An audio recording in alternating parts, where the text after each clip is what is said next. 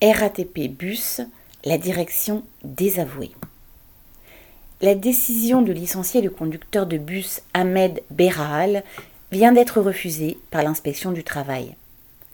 La RATP avait envoyé ce travailleur en conseil de discipline au motif d'un prétendu harcèlement moral à l'encontre d'un agent de l'encadrement du dépôt de bus de Flandre en région parisienne.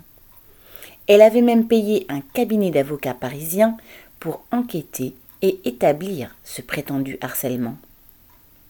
L'inspection du travail a contredit une par une les assertions de la direction qui avait conduit à la décision de licenciement, jugeant même que, ouvrez les guillemets, il existe un doute sérieux sur la partialité de l'enquête diligentée par la RATP, fermez les guillemets.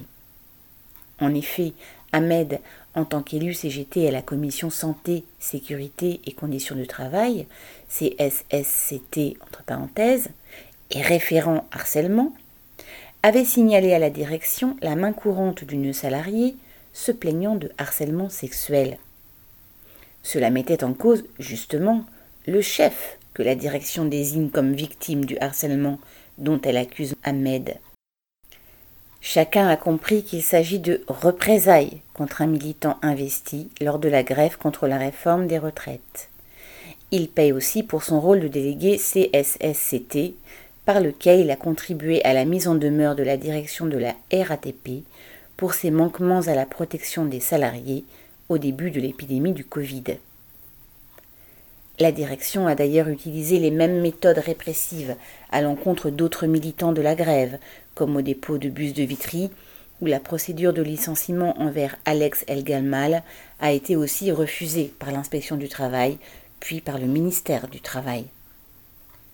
La direction dispose en effet de la possibilité de faire un recours auprès du ministère contre la décision de l'inspection du travail. On ne sait pas à ce jour ce qu'elle fera au sujet d'Ahmed Berral et si elle poursuivra sa politique d'acharnement répressif. Son objectif est d'impressionner tous les travailleurs de la RATP alors qu'elle entreprend de faire reculer leurs conditions de travail et leurs droits.